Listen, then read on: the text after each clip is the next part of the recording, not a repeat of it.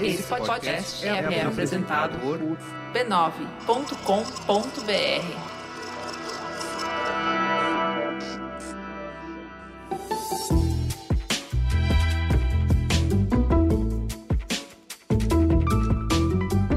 Mamileiros e mamiletes, sejam bem-vindos ao nosso momento semanal de reflexão e empatia. Hoje é dia 13 de agosto de 2020 e eu sou a Juva Lauer. Eu sou a Cris Bartz e esse aqui, esse espaço é o Mamilos, o podcast que faz jornalismo de peito aberto. Pega aí o seu chazinho, separa suas lembranças e se acomode num lugar confortável e vem com a gente. Vem primeiro para o recado dos nossos parceiros. Ju, eu, você, todo mundo que acompanha o Mamilos, sabe que o Bradesco apoia a diversidade e a equidade de gênero, além da inclusão das mulheres na sociedade e no mercado de trabalho, né? Mais do que isso, Cris, o Bradesco também promove uma série de palestras e eventos que buscam informar e gerar reflexão sobre esse assunto. E é por isso que o Bradesco Woman 2020 continua nativa, mesmo com todo mundo em casa. Uma vez por mês, a comunicadora Rita Batista recebe uma convidada especial para uma live transmitida pelo YouTube do Bradesco. E já passou muita gente bacana por lá, inclusive a Jamila Ribeiro. Escuta só um trechinho. Então, quando a gente tem uma história que é contada só a partir da realidade de um grupo social, a gente tem uma visão muito empobrecida da sociedade. A gente tem a visão contada só por um ponto de vista. E quando a gente tem essa história contada por diversas perspectivas, a nossa visão de mundo é muito mais ampla, muito mais rica, muito mais diversa, múltipla. A próxima convidada da Rita e do Bradesco é a Lisiane Lemos, que vai falar sobre tecnologia e transformação social no dia 26 de agosto, às 7h30. Quer uma dica? É só ir lá se inscrever no YouTube do Bradesco que ele te avisa quando a live começa. Com tanta live acontecendo, a gente precisa de um lembrete, não é mesmo? Ah, e no canal você também tem acesso a todo o conteúdo dos eventos que aconteceram em 2019. Vai lá! Ju, mas a gente tem novidades hoje aqui. O que está reestreando na rede B9 de podcasts? Não só uma novidade, como uma novidade perfeitamente em sintonia com o nosso tema de hoje, que vai ser luto. É o Finitude da Juliana Dantas. Tem episódio novo no ar nessa nova temporada que começa com o Anestesia Emocional.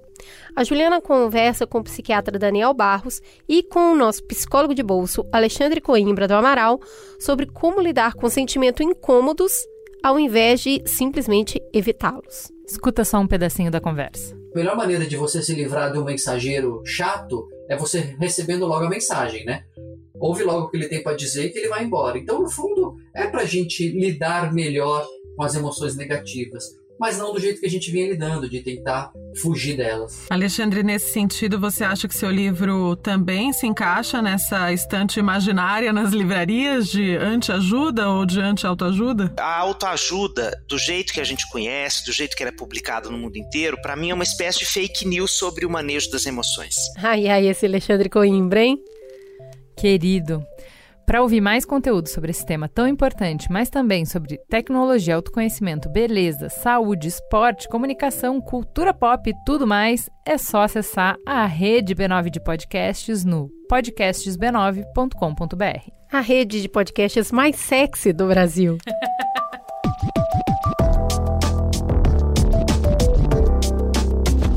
Hora do Perifa Connection, hora de ouvir o nosso amigo Wesley Teixeira, que é do movimento Negros Evangélicos, integra o pré-vestibular popular Mais Nós e o movimento Negro Unificado. Nessa semana, Wesley traz a sua perspectiva sobre o tema do Mamilos de hoje: luto. Vai daí, Wesley. Meu nome é Wesley Teixeira do Perifa Connection. Eu sou um jovem negro e evangélico e a partir de, dessa perspectiva eu vim falar sobre o luto. Nós temos que conviver com ele desde sempre, né? As nossas lideranças políticas que lutam contra os opressores são mortas como Martin Luther King ou como Marielle Franco. Os nossos jovens negros no Brasil são cotidianamente assassinados pelo Estado na violência urbana. Esse nos leva a transformar o nosso luto em luta como verbo, um movimento de denúncia dessa necropolítica existente na nossa sociedade. E chorar com todos os que choram as suas percas. Eu lembro sempre falando disso de Jesus, que também foi um jovem, que também foi de periferia e que foi assassinado pelo Império Romano e que sua mãe o viu ali naquela situação. Eu penso nas mães também que veem seus filhos mortos e penso que Deus sentiu essa dor. Isso é um processo de empatia que a gente precisa retomar para conseguir produzir vida.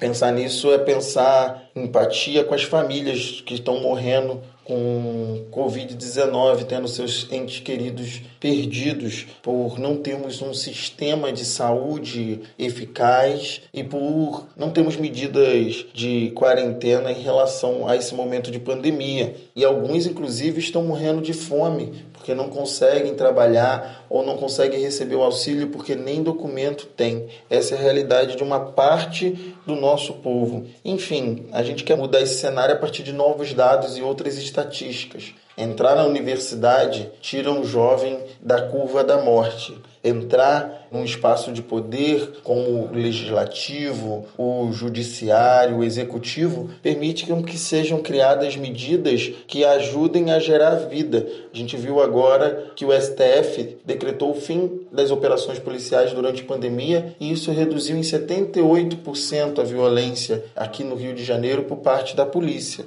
Isso tudo é processo de geradores de vida.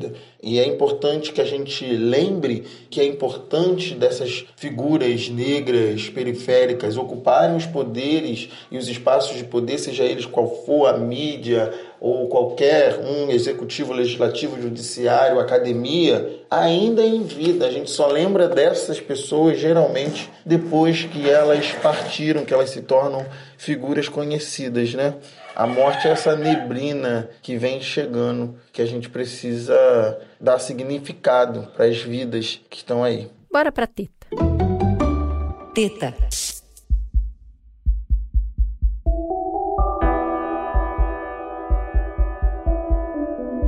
O Brasil registrou a primeira morte por Covid-19 no dia 12 de março. 68 dias depois, já em maio, o país ultrapassou a marca de mil mortes registradas em 24 horas. E essa média vem se mantendo desde então. Isso quer dizer que a gente atingiu um platô alto, muito diferente do que aconteceu em outras nações que também enfrentam a pandemia. Para a gente ter uma dimensão da tragédia, o acidente com o avião da TAM, que chocou o país em 2007, matou 199 pessoas. É como se fossem cinco acidentes como aquele todos os dias. No sábado, dia 8 de agosto, a gente atingiu 100 mil mortos. Em cinco meses, a Covid roubou mais vidas brasileiras do que acidentes de trânsito, homicídios e diabetes combinados, do que todos esses três fatores nos roubam em um ano. A Covid já é a terceira causa de morte no Brasil, atrás apenas de doenças cardiovasculares e todos os cânceres somados. Especialistas em epidemias afirmam que não existe registro no Brasil de um episódio que seja responsável por tantas mortes em tão pouco tempo. Isso considerando os números oficiais, que esconde muita subnotificação. No início da pandemia, nós ficamos chocados com a procissão de caixões nas ruas da Itália. Mas no nosso país, se enterrássemos todos os mortos por Covid enfileirados no mesmo terreno, ele teria quatro vezes a área da Avenida Paulista, ou o dobro do tamanho da praia de Copacabana, ou ainda 21 vezes a área do Largo de São Sebastião no Centro Histórico de Manaus, segundo uma matéria da BBC. Esses números são uma tentativa de dar dimensão para uma tragédia sem precedentes. Porque uma morte é uma tragédia, mas milhares de mortes vira estatística. Mas não para os filhos, para as mães, para os pais, para os irmãos, para os avós, para as esposas, para os maridos, para os amigos enlutados. Para cada morte, estima-se que exista entre 4 e 10 pessoas enlutadas. Ou seja, a gente pode estar falando de um milhão de brasileiros em sofrimento. Quando mais de mil covas são cavadas todos os dias no país, falar de luto é mais uma emergência. Principalmente porque esse luto vem acompanhado pela dor e revolta causadas pelo desamparo e falta de cuidado dos nossos governantes. Hoje, vamos tirar o tabu da sala e falar sobre morte e dor. Mas também vamos falar sobre vida, afetos e relações.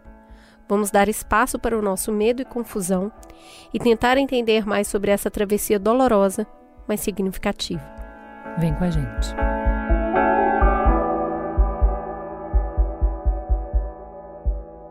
Vamos então iniciar conhecendo quem veio para a mesa conosco hoje. Vamos começar pela Valéria Tinoco. Por favor, Valéria, se apresente para os nossos ouvintes quem é você na fila do pão. Na fila do pão eu sou faminta. Não viu então? vou roubar a fila, vou roubar o lugar dos outros. Brincadeira. Eu sou psicóloga de formação, sou doutora em psicologia clínica e trabalho com perdas, morte e luto há 25 anos. Né? Atuo com, em situações de crise e emergência. Tenho uma atuação clínica, atendendo pessoas que passam por essas experiências, e também uh, um trabalho junto a empresas, organizações, escolas que também se relacionam com esse tema de alguma forma. Uh, uma outra parte do meu trabalho é ensinar pessoas, outros profissionais da área da saúde, a trabalharem com esse mesmo tema. Muito legal, seja muito bem-vinda, Valéria. E para completar a mesa, temos Lúcio. Seja muito bem-vindo. Quem é você na fila do pão, Lúcio? Eu sou aquele que está atrás da Valéria, mantendo pelo menos um metro e meio de distância, esperando ela pegar o pão dela, que eu também estou com fome. Né? Vendo se ela vai pegar justamente aquele pãozinho que eu queria, mas mantendo esse distanciamento aí, acho que por autocuidado e por cuidado a, a ela também, né? Eu também sou psicólogo, acho que sou mãe da da mesma safra, também sou formado há 26 anos, né, mesmo nessa época, e desde então tenho trabalhado com dois segmentos, é, enquanto atuação, psicologia hospitalar, né, na área da saúde, mas com uma ênfase maior na psicologia hospitalar, passando por experiência em dois hospitais, né, primeiro momento o Hospital Santa Marcelina, um hospital de grande porte, e depois indo para um hospital de cuidados paliativos, onde a temática do luto se faz muito presente, né, então, um pouquinho diferente da Valéria, o luto foi chegando assim na minha vida enquanto material de trabalho, né, mais diretamente. E tendo como aporte assim teórico, também me acompanha durante esse tempo o psicodrama. Então, assim, até meu lugar da fala vem um pouco embasado por essa referência que é filosófica e também metodológica. Né? Atuo também em consultório, e aí, no aspecto semelhante com, com a Valéria, também eu sou professor universitário, né, curso de psicologia da FMU, e desse espaço que eu acabo trabalhando com a educação, onde o luto acaba sendo um elemento extremamente fundamental aí por ser parte da vida. Eu queria que a gente começasse falando é, sobre a importância de ritual para organizar essa travessia, para dar esse ritmo compartilhado. É, eu lembro de uma vez ter lido um texto que ficou bem marcado para mim, que falava sobre os cinco, as, os cinco períodos marcados na cultura judaica para luto e de como eles se casavam um pouco com o que a gente entendia academicamente de fases do luto, né? É, a gente viu quando a gente estava estudando para a pauta que não se fala mais tanto em fases do luto, mas é interessante que o ritual vai organizando isso, né? Ah, tem um momento que é logo que a pessoa morre, o que, que você precisa nesse momento? Aí, no, na primeira semana, o que, que você precisa nessa primeira semana? No primeiro ano, o que, que você precisa nesse primeiro ano? Então, uma maneira da gente passar por tudo junto. Fale um pouquinho para a gente disso, de qual a importância, qual o papel dos rituais nesse momento. Inúmeras funções, né? Uma delas, cuidado com o corpo, uh, fazer isso ligado às crenças religiosas daquela família, uh, o cuidado, o último cuidado possível, né, para aquela pessoa que era muito importante para mim. Uh, ligada às crenças, a gente tem, né, como fazer uma passagem, então tem as diferentes uh, crenças aí de purificar o corpo ou de, de enterrar o corpo em determinadas condições, pensando que isso, né, o levará para uma, uma vida eterna, né, aí cada religião tem a sua aquilo que acredita. Uh, então tem essa coisa da cuidado do corpo, a possibilidade de fazer um último contato, um último adeus, essa despedida que você menciona, uh, tão importante, né? Além de, né, como vocês falaram agora há pouco, de ir dizendo, né, dar uma previsão e me diz como é que eu vou podendo uh, lidar com essa com a situação ao longo do tempo, né? Pensando que é um momento muito caótico esse, de muita dor, de muita confusão e desorganização, né, na família. Então, se tem um ritual na minha cultura, na minha religião que me diz como eu devo me comportar, isso é muito útil para um enlutado. Esse ponto que você colocou, Valéria, eu acho que traz a gente para a ideia de ritual enquanto rito de passagem mesmo. A minha família, ela sempre é, fica, pelo menos tem uma noite inteira de velório. E aí eu fui crescendo sempre vendo aquilo e é muito sofrimento, as pessoas choram muito e aí se acalma. Aí chegou um outro primo que ainda não tinha chegado, aí chora tudo de novo. A cada pessoa que chega, tem mais choro. E aí, uma vez, em, uma situação assim, eu virei para minha avó e falei: Mas para que isso? Para que ficar tanto tempo aqui? Por que, que a gente não enterra mais rápido? É muito sofrimento. E aí, minha avó virou para mim e falou assim: é muito importante esse velório para as pessoas chegarem e terem tempo de se despedir, mas é muito importante a gente olhar para a pessoa ali é, tanto tempo no caixão para a gente acreditar que isso realmente aconteceu. Porque se ela estava viva ontem e hoje ela não está mais, eu preciso desse tempo para minha cabeça entender que isso é verdade. E a partir dali, eu acho que velório ganhou um outro significado para mim. Eu entendi para que, que servia aquele tempo ali. Faz sentido isso dentro do processo de compreensão da morte? Sem dúvida. A concretização da morte, né, eu lidar com esta realidade, é um dos primeiros aspectos desse processo de luto.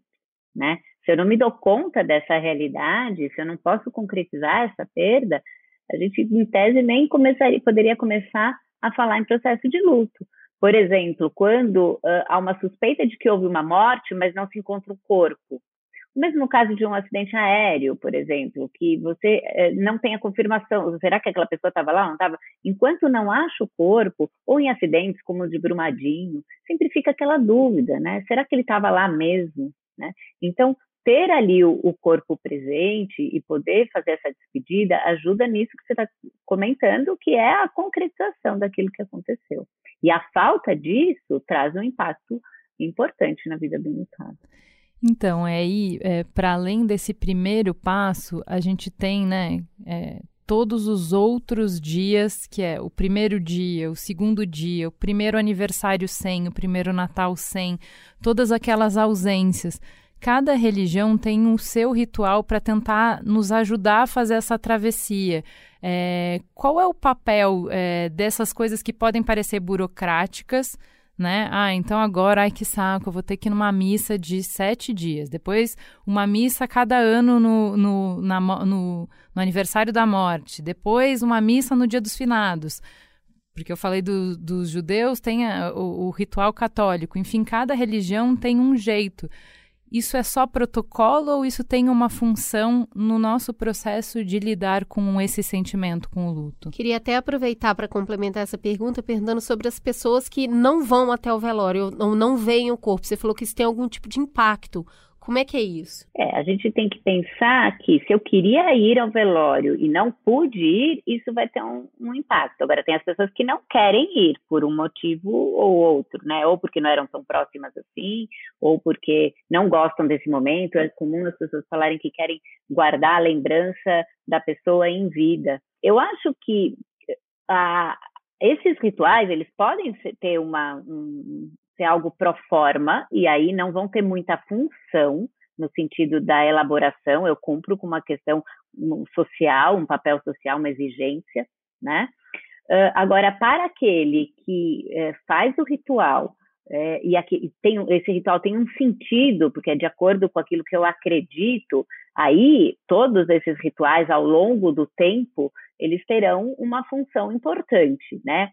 Uh, algumas funções, na verdade. A primeira delas é eu fazer aquilo que eu acredito que está fazendo bem, inclusive para o meu ente querido. Então, se eu que falecido, se eu rezo, eu rezo pela alma dele, e, e eu acho que dessa maneira ele se encontrará bem, estará bem, é, ou seguirá na vida eterna, né, em paz, por exemplo, isso vai me trazer um conforto muito grande. E se eu não puder fazer isso, vai me trazer né, uma angústia, uma aflição, né?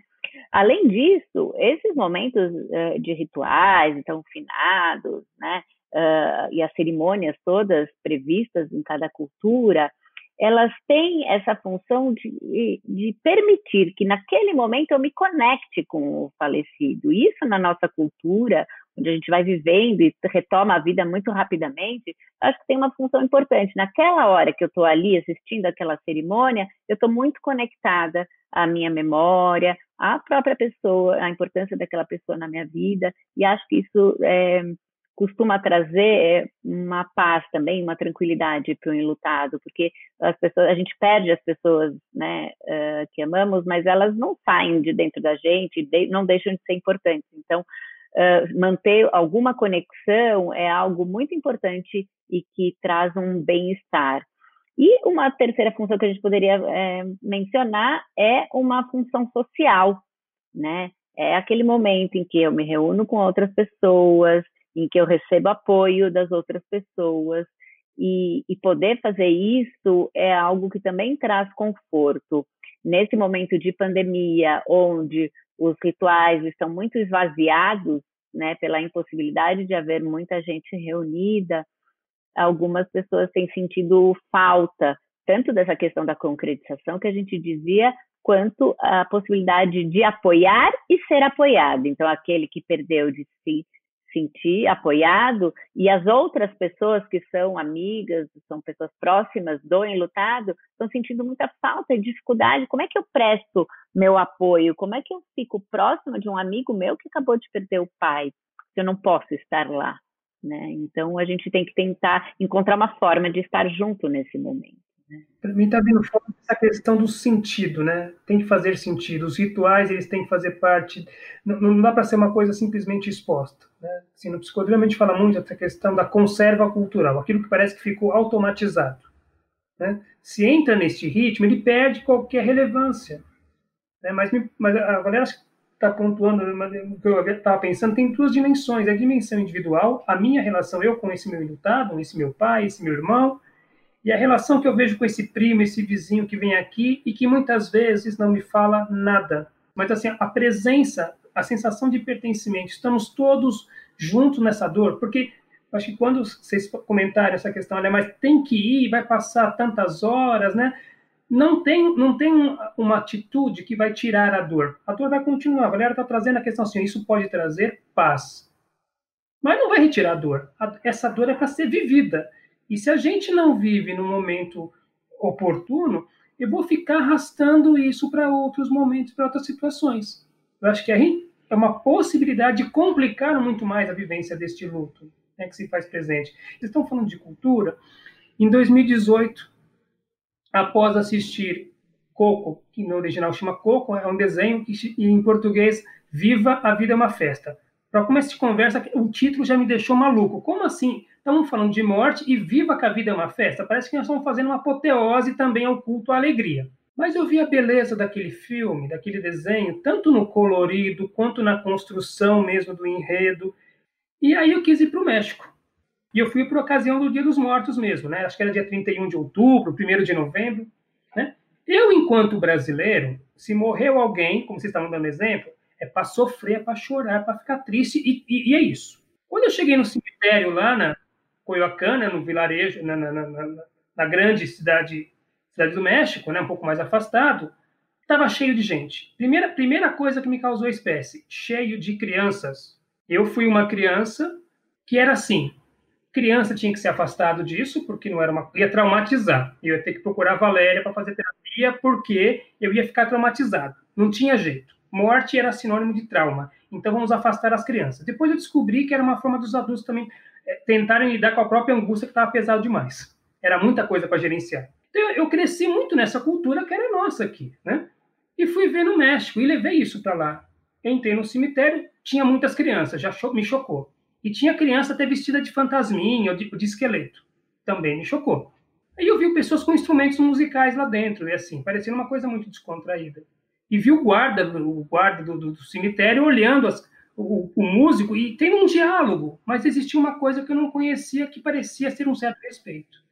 Aí, o, o assim, até para encurtar, o ponto maior para mim, assim, galera, foi que eu vi uma pessoa, uma, uma família agachada em frente ao jazigo ali da família, com aquele ar que eu conhecia, de, de grande consternação, sofrimento, sentindo a falta. Né?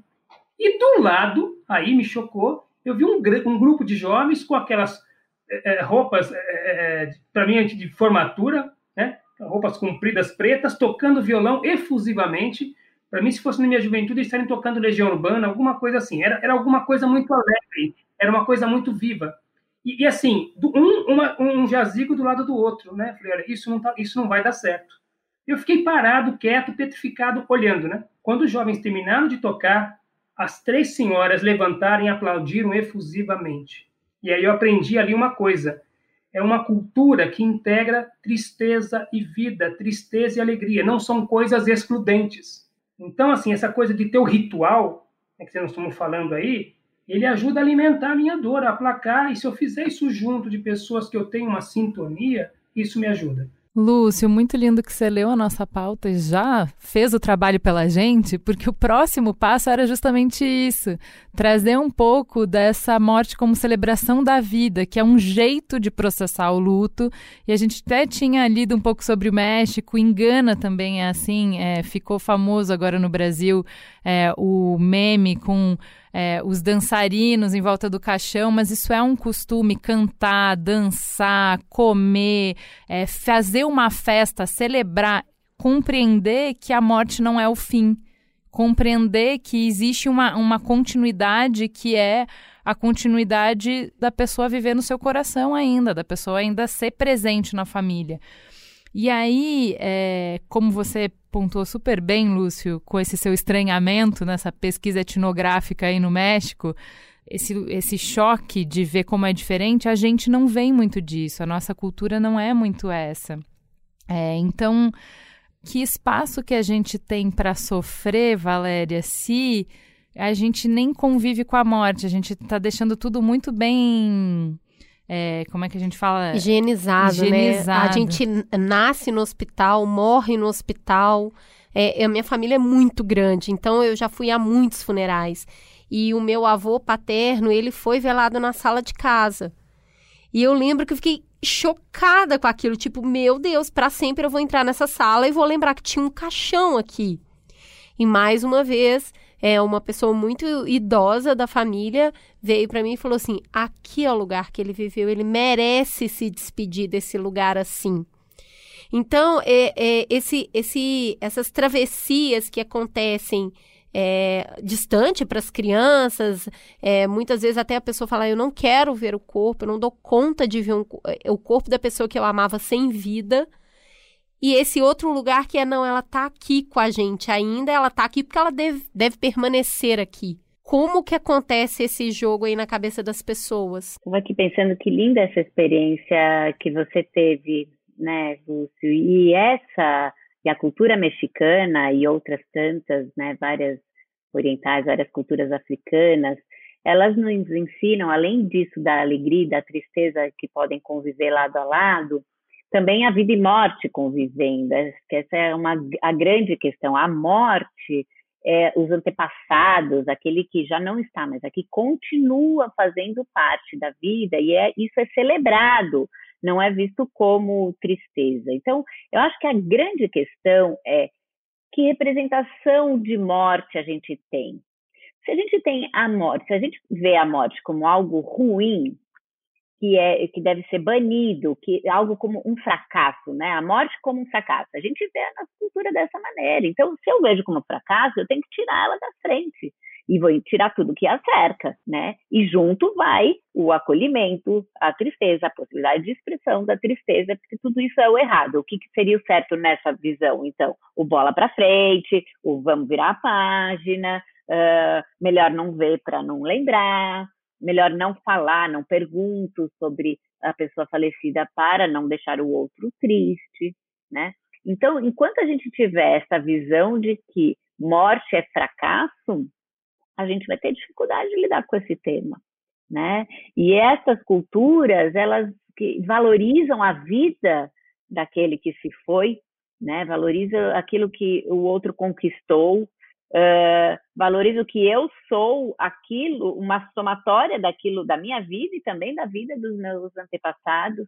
Então eu vou ser grata a isso, eu vou me lembrar com prazer e orgulho de ter tido esses antepassados e não vou deixá-los no esquecimento, como no, no filme que o Lúcio comentou, né? Então, é, eu acho que algumas culturas melhor do que outras encontram espaço para o falecido. E quanto mais a gente fizer isso, mais fácil a gente também vai cuidar da dor, né? Então a gente cuida do, do morto, a gente cuida da vida e a gente cuida uh, também da questão da finitude, porque quando a gente também a representação de morte uh, ligada a fracasso, a gente vai lidar muito mal com a nossa finitude, né? Que é uma outra questão importante. Para além do fracasso, acho que é muito boa a, a sua defesa de, de como nos prejudica essa visão de, de, de essa abordagem de morte como fracasso tem toda uma questão de morte como tabu, né? Eu achei muito interessante num dos materiais que a gente estava lendo para se preparar para o programa, que falava assim que antes o sexo era tabu, o início da vida, então não se podia falar sobre sexo, você não via em nenhum lugar, não estava presente. Hoje a gente está over exposto a sexo, tudo é sexo, é o tempo inteiro falando sobre isso mas não pode falar de morte, né? Não deixa a criança ver, não vamos falar sobre esse assunto, não é o tema principal de nada. E aí eu acho que é, é, é, isso é um outro aspecto, que é encontrar o lugar como é que a morte pode fazer parte do cotidiano. Porque o que o Lúcio falou, trouxe da, da questão do México, é interessante na cultura, assim, a Santa Morte virou um produto cultural do, do, do, de tal forma como você estava falando da Frida Kahlo que estampa a camiseta, que virou. É, é, ela pop. é uma ideia. Virou super pop. A morte também é pop lá. Vai virar tatuagem, as crianças vão brincar, vai virar um monte de coisa. Então, assim. Não vira um assunto que não pode ser discutido, não vira um assunto que não pode ser falado. E tudo que não pode ser falado, não pode ser discutido, cresce dentro da gente, né? Os nossos monstros, quando não são, é, quando não vêm à luz do sol, quando estão escondidos, eles crescem, né? No escuro, no silenciamento, isso cresce. Então, acho que é, isso que, para mim, acho que a gente pode olhar para para como outras culturas lidam com a morte e ter essa reflexão. É, você falou, Valéria, sobre essa cultura do bola para frente a gente tem, uh, no geral, uma visão ainda muito de luto como um processinho, né? Olha, são cinco estágios. Então, se já faz cinco anos que eu perdi o meu primo, o meu amigo, o meu irmão, não, você já passou. Você ainda tá chorando? Você ainda tá como parece. Eu cheguei hoje na sua casa e parecia que você tava como no primeiro dia. Quando que é tempo suficiente? Que tempo é esse dos cinco estágios? Faz sentido ainda falar disso? É, a, a questão do, dos cinco estágios é que ela foi amplamente divulgada uh, e mal divulgada, digamos assim, porque a teoria é, é bem correta e, e, e, pode se aplicar em muitas situações, só que a maneira em que ela foi utilizada faz com que as pessoas esperem que tenha um uh, ritmo né, uh, que deva ser seguido e, e essa passagem de uma etapa para outra etapa né? Embora quem as descreve, quem os autores responsáveis pela teoria das fases, então primeiro a Kubler-Ross e depois o próprio John Bowlby, eles, eles explicam muito bem de que essas fases não são bem delineadas, que podem aparecer é, mais de uma vez, né? Uh, porém, as pessoas entenderam isso como algo muito fechado e por isso que a gente não utiliza tanto, porque não é um modelo a ser seguido, né? Nesse sentido, então, a gente observa, a gente hoje utiliza uh, outras teorias que mostram um processo que é longo, que não tem data para terminar, né? Onde há uma oscilação de, de diferentes estados, em momentos em que eu estou melhor, em momentos que eu estou pior, em momentos em que eu estou focado muito na minha dor, na minha perda, em momentos em que eu estou focado na reorganização da minha vida, né? E e o foco, então, no indivíduo, no como se processa isso para cada indivíduo, né? Nesse sentido, isso pode durar muito tempo, porque a minha experiência é única e o que acontece, né, o que aconteceu antes daquela perda, então aquela relação com aquele indivíduo, ela é única e não tem como comparar com a sua, né? Mesmo se a gente for da mesma família, a gente perde, por exemplo, o mesmo pai, a minha relação com meu pai é uma, se você fosse minha irmã, e a sua seria a outra, né? Uh, tem uh, as circunstâncias do, do momento da perda, e também no que acontece depois da perda. Às vezes as pessoas passam por outras perdas secundárias, ou no meio do caminho só tem uma segunda perda e isso impacta lá a primeira, né? Então, a gente até utiliza bastante a frase de um filósofo canadense chamado Tom Attig. É, na verdade, ele é americano, ele mora no Canadá atualmente, e, e ele fala que a gente evolui de ser a dor para ter a dor que é uma perspectiva muito interessante, porque as pessoas né, em processo de luto, naquele luto agudo, né, logo após a perda, elas são a dor na sua totalidade. E com o tempo, o que a gente observa, sim, é uma mudança, então isso sim a gente pode e deve esperar, pensando num processo de luto saudável, é que esse processo de ser a dor vai evoluindo e eu passo a ter essa dor. E talvez eu nunca deixe de ter essa dor. Vai falar com uma mãe enlutada e pergunta se o luto dela terminou. Não existe falar que termina a dor de você ter perdido um ente querido. Então, essa dor pode não terminar nunca, mas eu deixo de ser a dor, que isso é muito mais amplo e complexo e domina, me domina em todos os uh, os âmbitos da minha vida. E eu passo né, a ter a dor, quer dizer, ainda está lá, eu ainda lido com aquilo, né, tenho que às vezes elaborar, pensar, posso ficar muito triste em, algum, determinados momentos, mas eu não sou uh, só aquilo. Outras dimensões da minha vida vão caminhando e vão evoluindo, não necessariamente conectadas com a dor da perda. Você falando, Valéria, fiquei lembrando até o exemplo que você deu de uma mãe, né? Eu fiquei lembrando das Mães de Maio, achei muito emblemático, né, ali em Buenos Aires, né? Assim, de muitas que acabam ressignificando como um instrumento de luta e de vida, né? Assim, são filhos desaparecidos, né? Então é uma morte, além de perder um filho, ainda você perde de uma maneira extremamente roubada, né? E encontram, vão encontrando significados. Você tocou, Lúcio, num luto por uma perda de uma maneira muito violenta.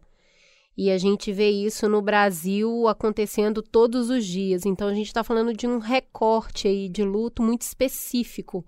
Né? A gente é, já tem uma dificuldade de lidar com a, a, a morte quando ela vem de uma doença ou de um acidente de trânsito, mas quando ela vem porque a pessoa tem aquela cor de pele, porque a pessoa está naquele lugar que ela não deveria estar, ela é uma morte que tem uma dor não só pela perda da vida, mas pela injustiça que aquilo significa.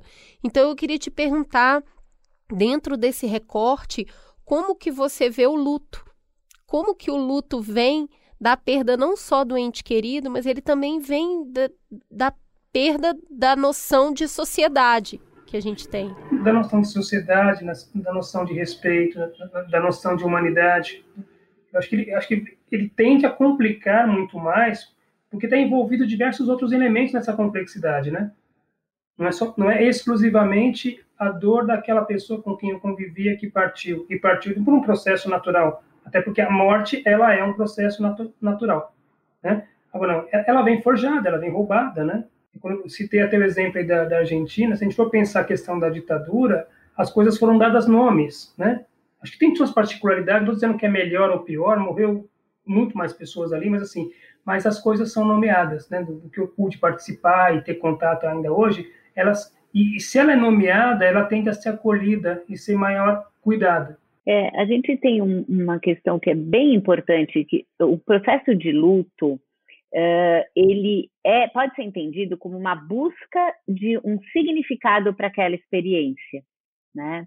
E eu por isso que eu vou precisar de um certo tempo para construir esse significado.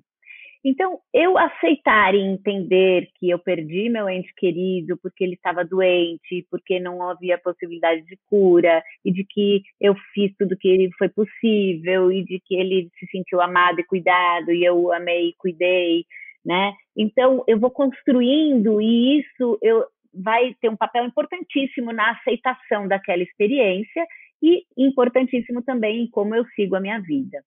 Quando acontecem mortes que eu não consigo encontrar um significado, porque como é que você vai me explicar que aquela pessoa morreu por conta da cor da pele dela, ou porque ela estava no lugar errado, na hora errada.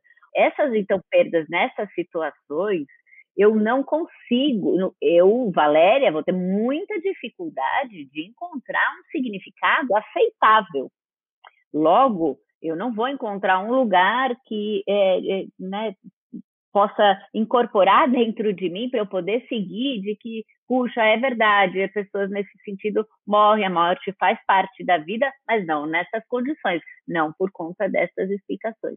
Então, o meu continuar a viver, ele é profundamente afetado se eu não consigo encontrar um significado para aquela experiência que eu vivi.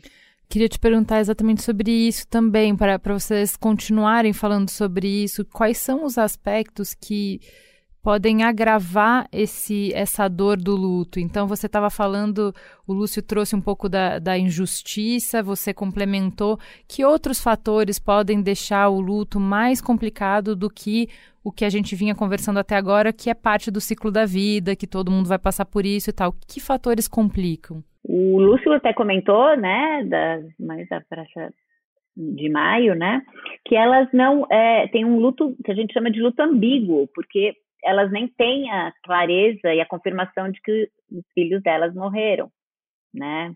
Então você é, lutos ambíguos, que são aqueles que então você não tem essa certeza do que aconteceu e do que, né, de se morreu ou não, uh, a gente costuma dizer que é, é quase impossível haver um fechamento para esse processo de luto, se é que a gente pode usar é, esse termo, né? Porque se a gente nunca, nunca sabe, não sabe o que aconteceu, a gente nunca poderá, uh, de novo, construir esse significado, uh, velar, né, seu ente querido, enterrá-lo, e se relacionar com essa realidade, porque a gente não sabe qual é a realidade que a gente está enfrentando, né?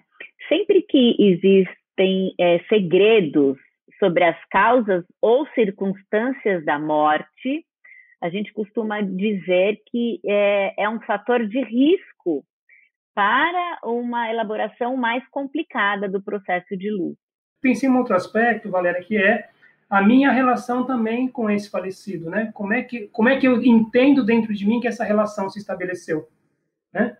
No hospital, galera, tem uma coisa muito. Assim, acho que ele seguiu o tal checklist que você estava dizendo aí do, das fases do morrer. Acho que é isso que fica complicado. Quando, quando vira um checklist a ser seguido, né? Que se não seguiu alguma das etapas, você não passa no, na alfândega. Né? Então, tem um outro checklist que é as tais pendências. Então, assim, situações de hospital.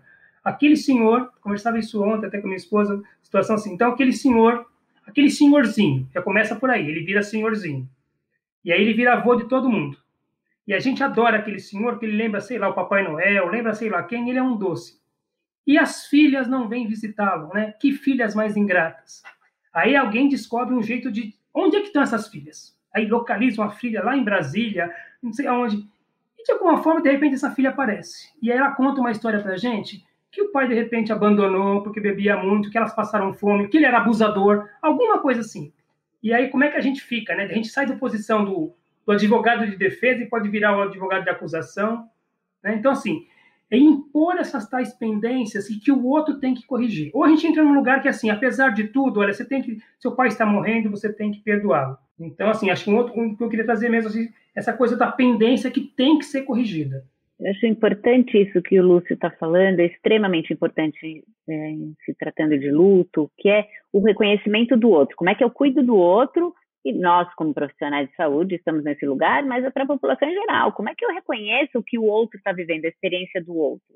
Então, algumas pessoas dão conta de, num final de vida, né, tem alguém, né, num final de vida, o Lúcio tem bastante essa experiência, de ir lá e refazer né, a, a relação com aquela pessoa uh, que está morrendo, né, é, fazer uma limpeza na, na relação, poder se despedir e terminar de uma maneira mais satisfatória, né, a vida ajudar, né, na, naquele processo do morrer e, e se aproximar afetivamente. Algumas pessoas não dão conta, é por isso que a gente vai é, vai julgar aquela pessoa. Às vezes a gente precisa, a gente vai conseguir fazer isso depois que morreu e as pessoas vêm ao consultório precisando refazer pensar no que ficou pendente, do que foi possível fazer aquele momento e o que não foi possível. Então, cada pessoa tem uh, ali uma experiência. Né? Queria falar só da questão da culpa aí em situações como essa, que a culpa ela é né, terrível e um prejudicial enorme para o processo de luto. Então, quando você estava falando, né, relações conflituosas, por que, que uma relação conflituosa pode ser um, um fator de risco para o processo de luto? Porque vai gerar muita culpa, né? Então, todas as experiências na qual eu não sinto que eu fiz o meu melhor, que eu fiz tudo que eu podia, provavelmente vou, vai gerar culpa e eu vou ficar remoendo aquilo, sabe-se lá por quanto tempo. E o contrário disso, né? Quando, independente do que foi possível fazer, mas se eu me conecto com a ideia e com a sensação de que eu fiz o melhor que eu podia naquele contexto, com as condições que eu tinha, né? Não vai gerar essa culpa e provavelmente então eu vou lidar com essa experiência, não sem dor, como bem disse o Lúcio, mas com um pouco mais de tranquilidade. Na minha cabeça, assim, das experiências é, é de perceber a ida, como ela é tratada na minha família, os homens e as mulheres tratam isso de maneira muito diferente. Então, assim, na, na, maior parte dos velórios, ou quando se perde alguém, eu vejo as mulheres choram muito e falam muito e sofrem muito aquela perda e os homens bebem muito. Isso no caso da minha família. E na maioria das vezes, quando eu converso com pessoas que perderam entes queridos, eu vejo que a maior parte das vezes as mulheres conversam mais sobre isso do que os homens. Existe uma diferença como o luto é vivido de acordo com o gênero? Você está dando um exemplo pessoal, mas que a gente pode generalizar. É muito comum isso mesmo. Né? Da, da mulher ficar mais na posição do cuidado e de expressar os sentimentos, e os homens boicotá-los e é, até negligenciar e, ou transferir para bebida, ou para qualquer, ou, ou para o futebol, ou para qualquer outro comportamento aí. É, eu diria que é, a gente tem uma forma de compreender o luto e de observar as manifestações de luto uh, mais as formas femininas de manifestação do que das formas masculinas. Então a gente reconhece uh, né, o, esse estilo de sofrer, de chorar, de se lamentar, né, mais como expressão e de repente, né, ah, ele não está ligando, né, tá lá trabalhando igual um louco, tá, mudou a alimentação, tá bebendo, tá fumando e não é visto isso com sofrimento. E dentro, às vezes quando a gente tem um homem e uma mulher juntos, isso é visto, não, você não sofre porque você nem chega em casa, né, você nem vem para casa, é, quer dizer você não se importa, chora. você não chora, você não se importa, né? Ainda hoje a gente escuta ainda isso, você é menino, não chora, então tem essa questão, né? Então quando o Lúcio fala, ah, não vejo diferença, ele está falando, não, porque homem também poder, poderia e deveria, né, é, é, poder se expressar uh, até para não encontrar outras formas não tão interessantes, né, de, de sofrer, de ter questões somáticas, de expressar isso no corpo. Né? E a gente observa mesmo muitos homens desconfortáveis com a questão da emoção. Não, não sei falar disso. Não, não, não isso não é para mim. Mas se a gente não falar, se a gente fugir bem fugidinho da dor, ela vai embora? A dor se afoga no álcool? Dá para dá pra ficar bem ocupado, bem ocupado, bem ocupado para nunca atender essa chamada da dor e aí uma hora ela desiste de ligar? A gente ficar fugindo da dor faz com que a gente tenha que fazer isso para sempre, né? Porque ela está lá, então ela não vai embora. Então, é verdade que muitas pessoas conseguem fugir da dor, só que aí a que custo? Porque eu tenho que ficar permanentemente fazendo isso. E pensando um pouquinho nas pessoas que ficaram, né, que perderam, como a gente pode apoiar ah, uma pessoa que está em processo de luto. Geralmente, eu lembro disso quando uma pessoa na empresa perdeu um familiar e ela depois voltou, a gente fica, pergunto, não pergunto, eu deveria falar, eu não deveria falar, e é aquela torta de climão, né? Porque é, é, tem um assunto que aconteceu, impactou a empresa, porque todo mundo gostava muito da pessoa que perdeu. Foi, no caso, ela tinha perdido a mãe, era uma mãe que estava doente há muito tempo, e ninguém sabe direito onde pôr a mão. É, como que a gente pode oferecer conforto para uma pessoa que perdeu um ente querido. É porque aqui a gente falou até agora, tem uma hora falando que não fazer. Não falar isso, não falar aquilo, não falar aquilo outro. O que que fala então? É, eu acho que uma das coisas mais importantes da gente ter claro é que nesse momento de apoiar o outro é muito mais sobre o outro do que sobre mim. A gente tem que olhar para o outro. Então, aquela pessoa pode querer falar do seu ente querido sem parar. E tem aquela pessoa que não dá conta de fazer aquilo naquele momento e, e que prefere evitar.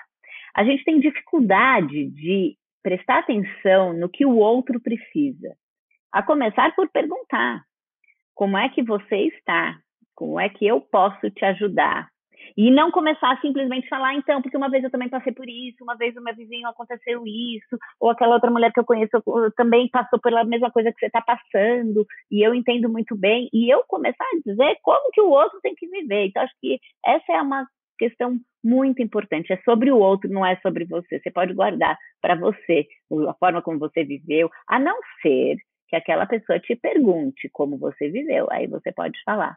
Né? Então, a gente tem muitas pessoas que falam que ficam incomodadas, que elas percebem que elas estão lá esperando o elevador na empresa ou no prédio delas e as pessoas não saem do carro esperando ela tomar o elevador só para não ter que ir junto, porque é incômodo estar junto. Ah, minha vizinha pega toda vez o elevador de serviço, só para não perguntar, porque para ela é muito difícil falar do, do meu filho né? Uh, então, as pessoas, a gente tem nessa mesma ideia que a gente dizia antes, de que a morte tem que ser tirada, então falar dela é melhor não, né? E ao contrário, muitas pessoas querem falar, querem ouvir lembranças, né? Uh, querem dizer que querem saber se você está né, de fato preocupado, puxa, lembrei de você, nossa, lembrei do, do seu filho outro dia, ele fazia isso, ele foi tão importante para mim, né? Então, normalmente, se aproximar da história né, vivida é algo que traz conforto e traz a permissão para a gente falar. Então, talvez eu me mostrar capaz de aguentar, de falar, me mostrar, eh, né, eu aguento falar, eu não me, não, se a gente fala de uma coisa triste, eu não me destruo por conta disso, né, eu dou conta. Eu acho que essa é uma, algo bastante importante. E a outra coisa que ainda é mais ou menos na mesma linha, é, se eu ofereço ajuda para o outro também, é, eu pergunto pro, o, o que você quer, né? A gente tem uma cultura aqui, né, no, no nosso país, que todo mundo é muito cordial, todo mundo quer, né, é, é, receber as pessoas. Você vai visitar alguém, né, que acabou de passar por uma perda, e aí você espera ser recebido com um cafezinho, pão, pão quentinho, um bolinho, né? Uh, e, e não, aí vira um transtorno, né? Tem um, uma, uma pessoa que fala, não, me cansa as pessoas, porque aí ela, eu tenho que, parece que eu consolá-las, né? Tem um texto do Rubem Alves que ele fala, nossa, os, os consoladores, né? Ele, que era para me consolar, mas eles me cansam tanto que eu que tenho que terminar consolando os outros, né? Então, de novo, essa, esse olhar de, é, é sobre o outro, não é sobre você. Então agora a gente vai para o próximo nível da dificuldade. Até aqui a gente estava tateando, Mamilos nunca falou sobre luto, vamos tentar entender, vamos conhecer esse universo é, novo pra gente. Olha como é, é complicado, nem Matheus falou sobre lutos ainda. Exatamente, é a nossa primeira vez, então vamos com calma. Mas a gente já entra com é, uma demanda, uma situação muito específica e muito diferente, que é o luto agora, nesse momento que a gente está passando, né? E pelos motivos que a gente está passando. Uh, nos últimos, é, nas últimas semanas, eu tenho me dado muito conta, e a gente compartilha aqui uh, do que, que a gente perde quando a gente não tem a presença. Porque no virtual fica muito oral, é muito falado. E a presença ela é uma outra coisa. É o gesto, é o olhar, é o toque, é o estar junto, que não precisa necessariamente palavras. Fica ainda mais complexo nesses momentos difíceis. Então, como é que eu vou fazer essa coisa bonita que você falou, que é o estar presente para você. Não importa, eu acho que de tudo que vocês falaram, como é que a gente apoia uma pessoa que está passando por um luto? Esteja presente para ela, esteja aberto para ela, escute. Mais do que se importar com falar, escute. Como é que a gente faz isso agora pelo WhatsApp, gente? Como é que eu falo isso? Eu pergunto, a pessoa não responde. Não era para perguntar, era para ouvir, era para estar com. Como é que eu posso estar com se ela está na casa dela e eu estou aqui? E aí? Então, Primeiramente porque ela está na casa dela e a gente está aqui por uma situação que é avessa à nossa vontade. Então, não tenho, não tenho e não devo carregar culpa. Muito pelo contrário, o fato de eu ficar aqui, de, de repente ela ficar lá, eu estou tendo um ato de amor. Né? E usar os recursos que. E assim, até no, no, no, momento presencial, a gente usa os recursos que a gente tem. Se esse que a gente tem, nós vamos fazer. Por exemplo, um amigo aqui convidou a Valéria e eu, e assim, isso aqui vai ser áudio. Mas por que, que vocês resolveram então que a gente se olhasse nesse momento? Né? O Alexandre falou assim: olha, para ter esse olho no olho, né? Que é o melhor que a gente pode ter, porque quando eu estou olhando para vocês, eu sei que vocês não estão vendo que eu estou olhando no olho de vocês. Quando eu olho para o buraquinho aqui da câmera, eu não estou vendo vocês. Então, assim, a gente faz, enquanto seres humanos, o melhor que a gente pode. Então, talvez mandar um WhatsApp vai ser bacana. Estou por aqui. Miga, estou por aqui, hora que você quiser. Né? Ou ainda fazer, um, fazer uma videoconferência e perceber se, se ela está disponível para isso. Pode ser pouco, mas o que eu tenho é isso. E isso acho que ajuda a gente a sobreviver. Eu acho que uma coisa importante eu pensar também no que, que eu sou boa e no que, que eu posso oferecer. Porque talvez eu não seja boa para ouvir o outro, me dá muita angústia, não consigo. Mas eu sou ótima para passear com cachorro. Eu sou ótima fazedora de bolos. Uh, ou eu sou. Mentira, estou só dando exemplos, hein? Eu não, passeador de cachorro sim, e eu vi outro também, na verdade, sou boa, então é o contrário. Estava dando exemplos para todo mundo. Mas então, o que, que eu posso oferecer para o outro e que eu sou de fato boa naquilo e que eu vou fazer aquilo com tranquilidade, aquilo não vai ser um peso para mim, vou fazer com amor e com carinho, né? E com essa disponibilidade como se já não fosse complexo o suficiente na nossa cultura isso, são 100 mil mortes registradas no Brasil, é, num momento que a, a, a falta, a dor da falta, né, de, de ter perdido o convívio com a pessoa com quem a gente ama, vem junto com a revolta de entender que poderia ter sido oferecido um cuidado melhor para aquela pessoa. Então, assim, me parece uma situação realmente muito particular de luto que a gente está vivendo. O que, que vocês entendem é, por luto coletivo?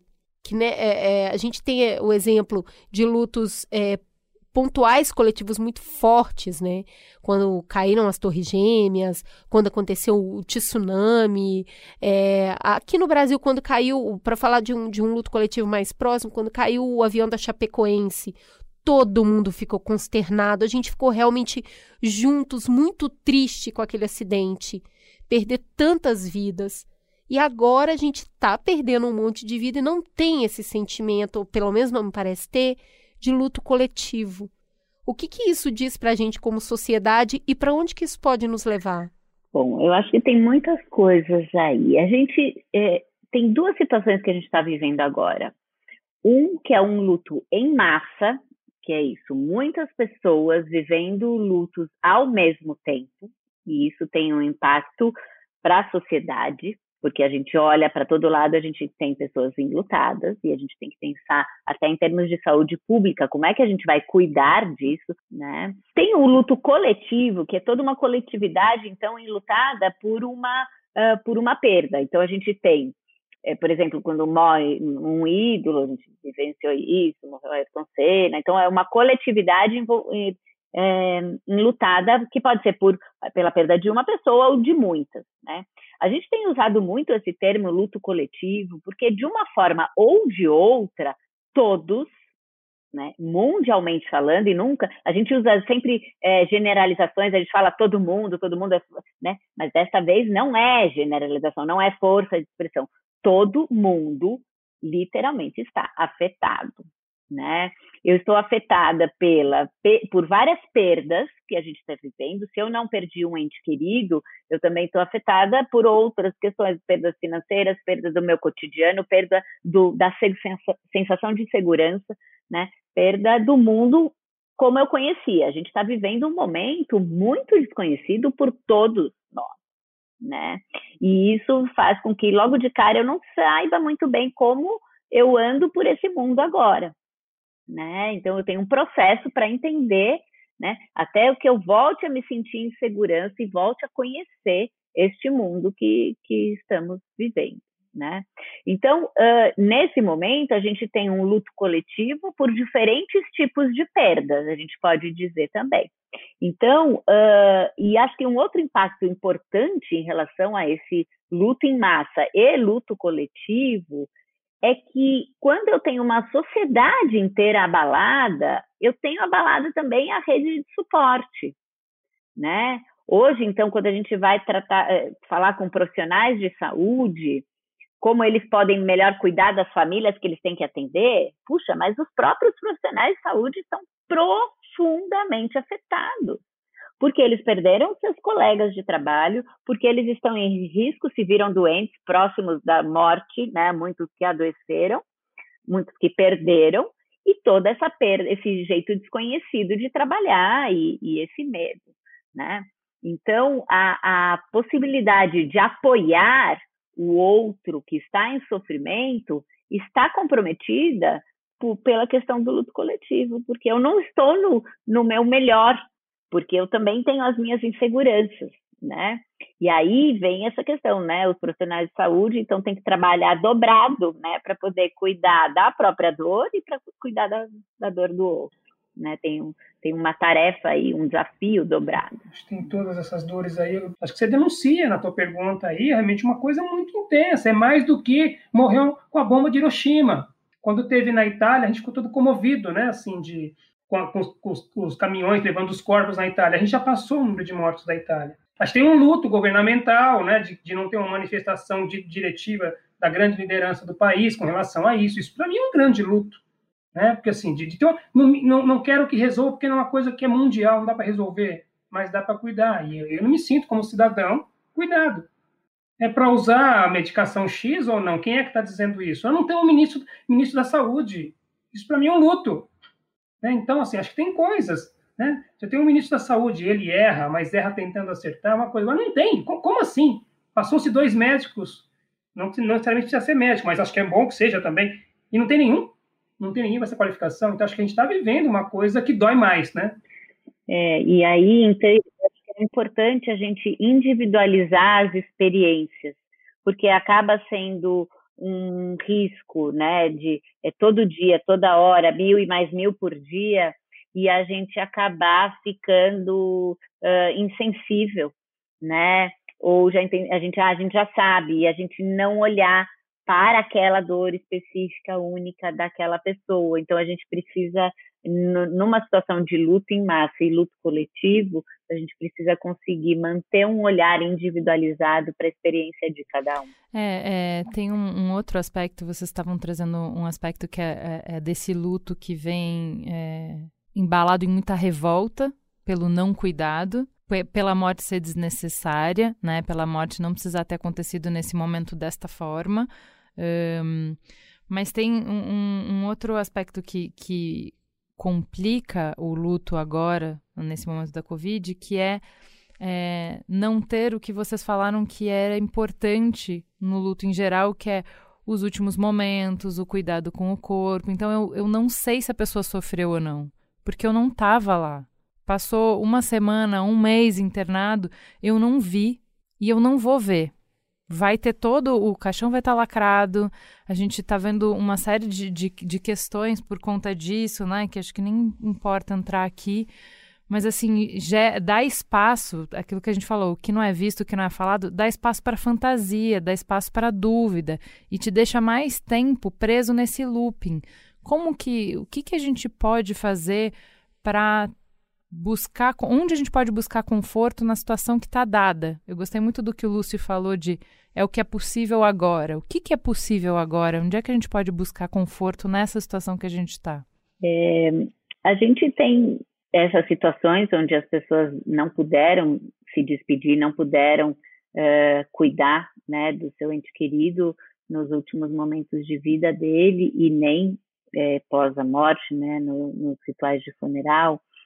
Uh, aí a gente ajuda uh, a que o foco uh, se volte para aquela relação que existia anterior né, àquela experiência.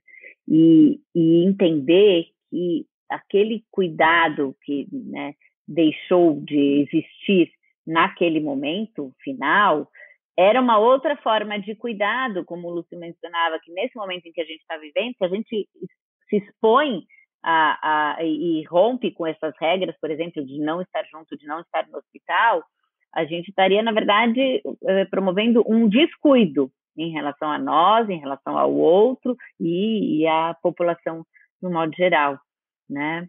Uh, mas eu acho, então, além dessa compreensão, que é uma compreensão, né, uh, até mais racional, uh, o que a gente vê é essa possibilidade de pensar na relação que existia até então, né? E de acreditar que uh, o amor que existia, que ele permaneceu mesmo no, com o distanciamento físico, né? Uh, eu acho que é, é, é nisso, é isso que, que, que a gente vê que sobra, né? Pra, nessa situação. Eu digo sobra porque, de fato, muita coisa nessa situação que a gente está vivendo foi retirada, né? deixou de ser possível eu fazer. A gente, vocês já devem ter ouvido né, as pessoas falarem que, em relação aos últimos momentos de vida, os últimos cuidados, ou mesmo no, no enterro, nos rituais, uh, que eu fiz o, o melhor, eu fiz o que ele merecia, né? Ah, foi muito bonito, uh, foi um, um enterro digno, digno da pessoa que ele era, né? Então, a gente tem ouvido situações em que não foi possível, não está sendo possível nesse momento fazer uh, essas atividades de uma forma digna, e isso é, é algo que impacta muito.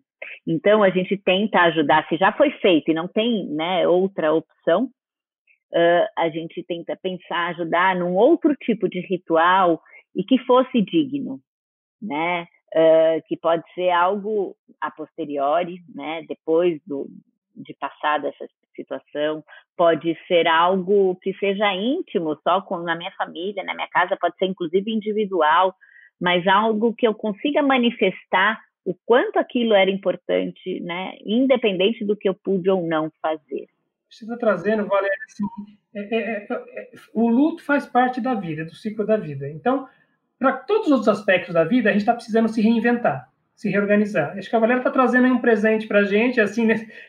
assim, olha, a gente, vai, a gente vai ter que criar outros jeitos, mas mantendo essa essência desse processo de despedida e de homenagem, né? de reverência a essa pessoa. Acho que isso não mudou. Né? Talvez mude o tempo, talvez mude a forma, mas o princípio, a essência, né? esse afeto que está aí envolvido, ele se mantém. É, mas, é, mas é desafiador como qualquer outra coisa que a gente está vivendo, né? Eu queria fechar só pedindo para vocês contarem, é, escolherem da, da carreira de tantas décadas, aí tantos anos de vocês, é, um caso de acompanhamento de luto que vocês acham que pode ajudar a gente a entender, a, a sumarizar essa, essa trajetória? Eu atendi uma pessoa, então, assim, uma pessoa que tinha estava num processo já de morte, um câncer extremamente avançado, e um belo dia veio a irmã, ele, a irmã dele, que já era também uma pessoa bastante idosa, que ia visitar o irmão. Então, assim, a irmã já idosa, vindo visitar o irmão idoso, que estava prestes a morrer. É assim, tinha isso, esse clima, né? E tantos antes, a gente conversando sobre a cultura dele, ele nordestino, e perguntando, tá, o que, que, que você gosta, o que, que você sente falta? Ah, ele queria um sorvete de. Eu não lembro agora se era um bu ou cupuaçu, mas era uma fruta nordestina. E assim, aquelas coisas a gente, a gente procuramos na internet e tinha assim a 300 metros uma casa de sorvetes artesanal que tinha o bendito sorvete, né? Eu sei, não só sei que foi assim. E a gente foi buscar. E eu falei, olha, então vou buscar, vou buscar dois, um para mim e outro para você. Então a gente começou a tomar o sorvete e aí nisso chegou a irmã. Né? E assim, ela olhou aquela coisa assim, peraí, tipo assim, eu vim ver o irmão que estava indo para morrer, e vocês estão tomando sorvete. E assim, aquela irmã triste, então um modelo, modelo bem mexicano, triste, mas assim, feliz de ter aquela imagem daquele irmão que morreu ali, acho que dois dias depois, um tempo, pouquíssimo tempo depois, mas que dentro aí dos significados que a Valeria até trouxe, ela tem aquele irmão que tem toda uma história de vida com ela, que morreu sim, né, que é uma pena para ela, uma perda, mas que tomou sorvete nas vésperas. E um sorvete de um, de um alimento que é compartilhado por elas e que eu tive o prazer de fazer parte. Para mim, acho que fica a importância da simplicidade na relação, de você não querer se assim, mostrar serviço, seja profissional, seja amigo, seja vizinho, esteja junto, né? esteja junto, né? e ofereça aquilo que você tem para oferecer. Eu fiquei me lembrando aqui de algumas histórias e todas elas relacionadas a crianças, que eu acho que é um tema também interessante, porque ainda é, né, da nossa sociedade ainda tem esse temor, né, a gente precisa afastar as crianças, porque as crianças não dão conta disso, né. Uma situação é, de uma perda é, de, um, de um menino numa escola em que uh, a gente foi chamado para pensar num plano para receber as crianças, como é que a gente ia contar o que aconteceu. Aí uma das pessoas da equipe falou: ah, e se a gente contar que é, ele mudou de cidade? Não conta que morreu, conta que, que ele resolveu mudar, os pais resolveram mudar de cidade, foi embora, né? Então, de novo, nessa linha de que é melhor a gente esconder, né? E, e não lidar né, com isso. E mais, não, eh, a gente nessas situações perde a oportunidade de ensinar como é que se passa sobre isso, né? O nome disso é educação para a morte. Quando a gente, além de uma situação de luto ali das pessoas envolvidas, mas a gente perde também a oportunidade de todas as pessoas envolvidas saberem e verem como é que se lida com isso. Só que aí, então, eu fiquei, aí, claro que a gente não fez dessa maneira, e aí foi interessante que quando as crianças chegaram, é, e, e as professoras foram contar o que aconteceu, antes da professora contar, uma das crianças já falou: Eu já sei o que aconteceu com ele, ele foi atropelado, ele caiu de não sei o quê, e contou, e de um jeito super assim, até meio agressivo, assim, meio agressivo no sentido de que foi meio violento, assim, o jeito que ele falou, exato. E, e aí a gente fala, puxa, como é que a gente acha, passa pela cabeça que a gente pode não lidar com as coisas? A única coisa que a gente vai ganhar ao não lidar com essas experiências é deixar né, a criança, no caso, sozinha né, na, na experiência dela, sem aprender a lidar com isso, sem aprender que o que ela pode aguentar passar por isso e sobreviver, que eu acho que esse também é um dos aprendizados né, da, da, dessas experiências de profunda dor, né? Não que a gente tem que passar por essas experiências, seria bom não precisar passar por elas, né? Acho que não é essa ideia de que é bom a gente passar para aprender, não é isso. Mas muitas pessoas acabam dizendo que elas não elas aprenderam que são capazes de passar, que elas suportam e reconhecem em si mesmas forças que elas não sabiam que tinham. Te ouvindo falar, Valéria, assim, quando falando educação para a morte, eu acho que assim, também é educação para a vida e para a cidadania, né? Se o que vocês estavam trazendo, Cris e Juliana, né, assim, como é que como é que morrer 100 mil pessoas não causa uma, uma sensibilização geral né, de todos, né?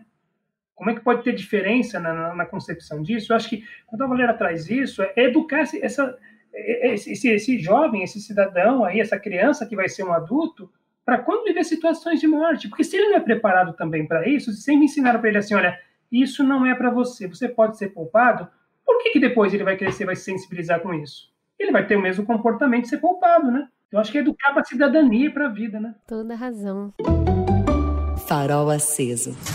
Quer começar, Lúcio? O que, que você tem para indicar para os nossos ouvintes?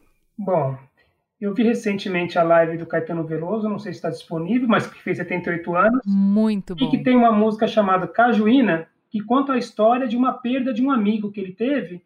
E quando ele foi visitar o pai do amigo, o pai o amigo deu uma rosa. Tanto é que quem vê a letra vai ver que tem, ele fala de um homem que deu uma rosa para ele, é o pai desse amigo. E foi a maneira que ele encontrou para reparar essa perda, indo visitar, indo e cantando, né? Então isso foi uma coisa bem recente. Milton Nascimento, esse, esse eu sei que está disponível, as lives dele, tem duas lives. Esse é, essa é, a, é o meu farol aceso, não vou deixar você falar. Essa é a minha indicação, ah, então, tá anotada aqui. Corta aí, não tem? Tá, e vou indicar, acho que uma literatura, eu ia comentar alguma coisa, mas passou. É um livro do Saramago chamado Intermitências da Morte, que conta quando a morte resolveu entrar de licença e ninguém mais morria. Fazendo um spoiler, não foi uma boa solução. Por mais que a gente quisesse, pelo menos a forma que a morte conta, então acho que fica aí essa referência aí.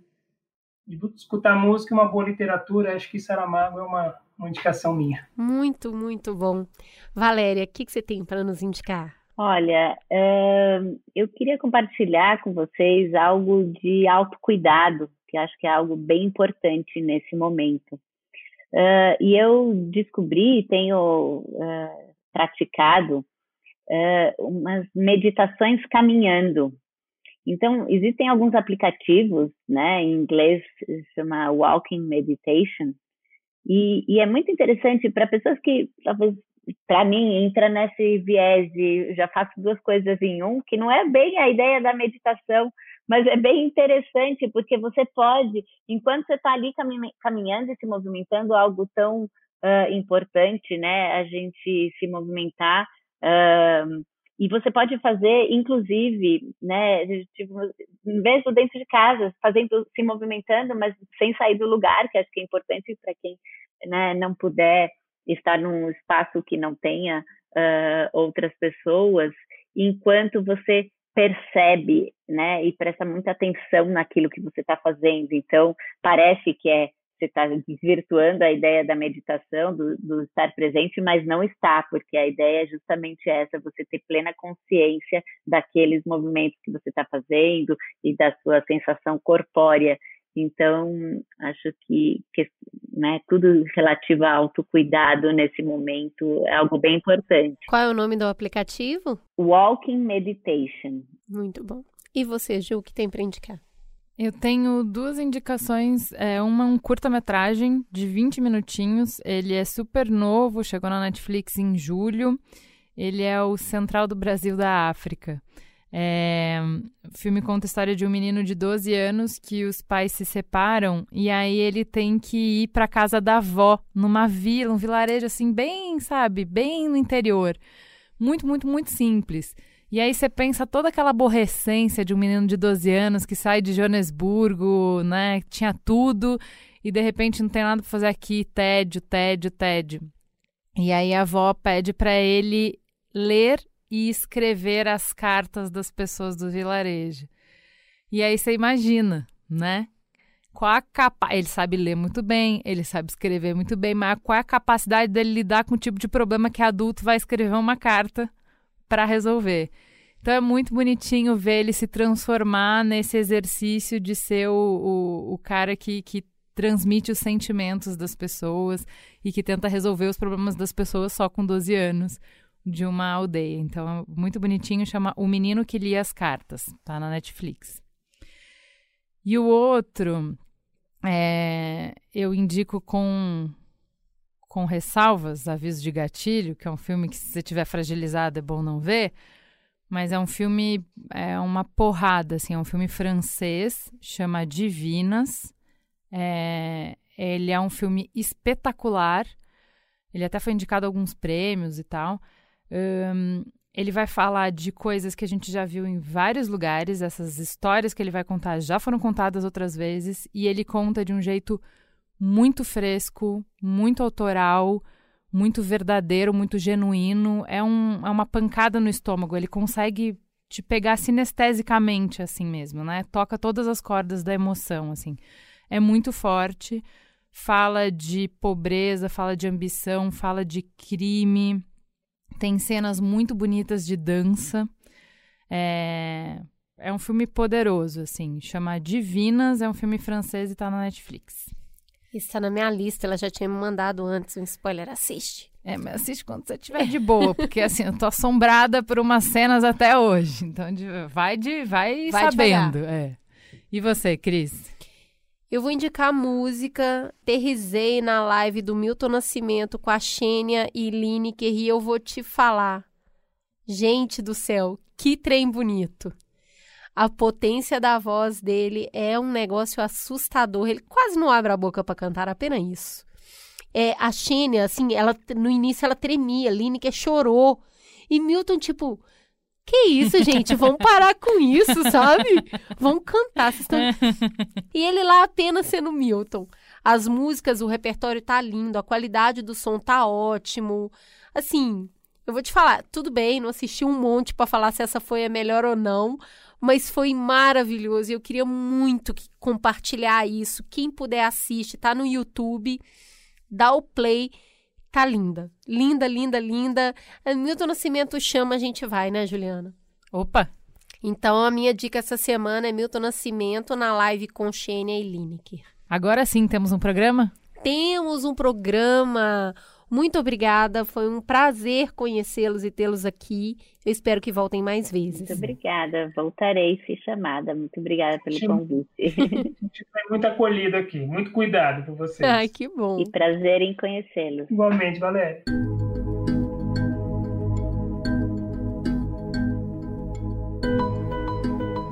E aí, Ju, que tal usar o dia de hoje para se reconectar? Quando uma plataforma de conteúdos sobre qualidade de vida se une a nomes inspiradores do Brasil para fazer um podcast, as expectativas vão lá no alto, né? Foi esse o desafio que motivou o Plenai a criar o podcast Histórias para Refletir. São seis pilares de conteúdo que guiam a jornada do Plenai e que são trabalhados de formas diversas no podcast: corpo, mente, espírito, relações, contexto e propósito. Ou seja, tudo que a gente precisa numa jornada de autoconhecimento. Nas últimas semanas, a gente já mostrou conversas dos pilares de relações e contexto. Hoje a gente trouxe um trechinho de um papo sobre a mente, com um cara que fez magia no esporte brasileiro. Vai daí, Rubinho Barrichello! Com esse circuito de pensamento, eu aprendi a gostar da chuva nas provas, por exemplo. Eu olho na cara das pessoas e vejo o cara falar assim: putz, choveu, que droga. Só que esse pensamento negativo traz ansiedade e medo. É claro que na primeira vez foi difícil para mim também, mas quando eu mudei o mindset e comecei a encarar a chuva como um acontecimento natural, eu cresci como piloto. E por isso que eu corro bem quando tem água na pista. A gente tem recebido muito recado do pessoal querendo saber mais sobre o programa. Então, quando acabar aqui de ouvir o Mamilos, corre na sua plataforma de preferência e pesquisa Podcast Plenai. Corre que tem muito conteúdo te esperando. Fala que te escuto. Vamos pro Fala que eu te escuto. Essa semana foi polêmica, Brasil! Afinal de contas, voltamos para um Mamilos raiz, né? Exactly. Então vamos pro Twitter. Você nos segue, interage com a gente, reclama, fala que não gostou, fala que amou, é, exalta, faz o que você quiser no arroba mamilospod, como fez a Heloísa Queda. Esse programa trouxe uma discussão muito ampla e plural, me fez repensar muitas coisas sobre o assunto e mudar muito a minha visão. Ainda não sei se é melhor voltar ou não, mas sei que não vai e não pode ser uma decisão simples. Helena disse: Mamilos, episódio incrível sobre a volta ou não às aulas nesse momento de pandemia. Uma discussão abordando vários fatores que influenciam essa discussão e como ela afeta todos nós enquanto sociedade. Mamilos sendo mamilos. A Isis falou: o episódio traz questões sociais das crianças, interesses financeiros e problemas óbvios de saúde pública. Mas, acima de tudo, a volta às aulas deveria ser um debate de toda a sociedade. Mesmo quem não tem filho pode ser impactado. Sabe que é, eu fiquei curiosa e eu vi muita gente falando: tem que voltar, tem que voltar. E, e tem muita gente que não tem filho falando, né? Tem que voltar. Eu acho que é um processo da gente entender empaticamente todo mundo, sabe? É, é, espaço de discussão e de opinião, sim, mas eu acho importante também conversar com os pais e entender o que eles pensam. O Júlio Zanella disse: bom programa sobre volta às aulas. Aumenta a sensação que nosso problema é anterior, estrutural. Se fosse um carro, seria um erro de projeto, um chassi que não funciona. A sensação de que qualquer solução será um band-aid em uma ferida mortal é inevitável, é triste. No Instagram você também nos segue no arroba mamelospod. Tem destaque do programa, gente, os posts do Farol Aceso, tão incríveis. Vão lá ver, lá no Instagram, no arroba mamelospod. E toda sexta tem live. Essa semana a gente vai falar de volta às aulas de novo, vai ferver, o caldo vai entornar. Vai lá, assim como fez a Daniela Cunha, discussão mais do que necessária. Acabei de ver uma reportagem na revista Exame que mais de 97 mil crianças foram infectadas nos Estados Unidos depois da volta às aulas. A gente não pode ficar sem escola, ao passo que também não dá para voltar agora. É um dilema bem complexo e que infelizmente está sendo desprezado pelo governo federal. Eu vi muitas notícias depois que a gente gravou é, de problemas em outros países com a volta às aulas. Eu falei, gente, só o caldo só entorna mais. É, me mandaram também uma fala do Alexandre Calil, que é prefeito de Belo Horizonte, onde ele disse: na hora em que você abrir as escolas particulares, você vai abrir um abismo gigantesco entre a pobreza e a riqueza. E esse abismo, na minha cidade, eu não vou abrir. E acho muito difícil a aula sem vacina em Belo Horizonte. Tudo bem, hein? Tá ouvindo Mamilos? É, ó, Alexandre Calil ouvindo Mamilos. Tatiane Caroline disse: Que programa maravilhoso. Meninas, quando eu crescer, eu quero ser igual a vocês, em suma. A palavra da vez é solidariedade.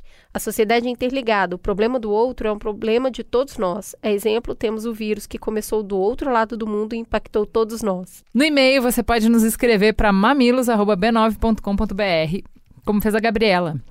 Oi, pessoal. Meu nome é Gabriela, sou pediatra em Campinas, trabalho no SUS e no privado.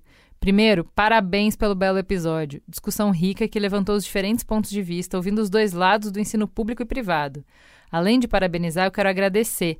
Esse episódio trouxe paz para o meu coração e me fez refletir sobre a importância de enxergarmos isso como uma questão de todos, seja você um adulto com ou sem filhos, seja você um usuário do ensino público ou privado. Eu gostaria de trazer uma reflexão aos que desejam manter as escolas fechadas e seguir apenas com o ensino à distância. Como se sentiram os profissionais de saúde no início da pandemia? Nos restringimos aos atendimentos de telemedicina? Nós também tivemos muito medo. Medo de adoecer e morrer, medo de contaminar nossos familiares, medo dos gestores não nos fornecerem a segurança necessária, medo de não dar conta. Por isso, eu entendo o medo dos profissionais da escola, mas gostaria de lembrar que a telemedicina, como única forma de atendimento, não é uma opção para a gente. Tivemos que ir adiante, porque ao colocar na balança o impacto de fechar os hospitais, como se isso fosse possível, ou deixar de trabalhar presencialmente e reduzir ainda mais uma equipe que já tinha profissionais afastados, ou por terem sido contaminados, ou por serem do grupo de risco, colocaria mais gente ainda em risco, causaria muito mais dano para o todo do que benefícios individuais. A sociedade nos apoiou, nos encorajou e nós fomos. Por isso eu penso: profissionais da educação vão. Respirem fundo, exijam recursos, coloquem suas ideias, mas vão. Porque o dano para a sociedade de manter escolas fechadas nos locais onde a situação epidemiológica já está controlada é muito maior do que o benefício individual de proteção. Obrigada mais uma vez por esse episódio. Temos um programa? Temos um programa. Fica a gostosa sensação de mais um Mamilos para te abraçar durante a pandemonha. Beijo, gente. Mamilos é uma produção do B9. A apresentação de Juvalauer e Cris Bartz. A coordenação geral é de Carlos Merigo, Juvalauer e Cris Bartz. A direção criativa e edição é de Alexandre Potachev. A produção de Beatriz Fioroto. Apoio à pauta de Jaqueline Costa. Trilha de Andy Lopes. Identidade visual de Bárbara Sewert. Coordenação digital de AG Barros, Pedro Estraza, Lucas De Brito e Iago Vinícius. Atendimento e comercialização, Raquel Casmala, Camila Maza e Thelma Zenaro. Mamilos. Jornalismo de peito aberto.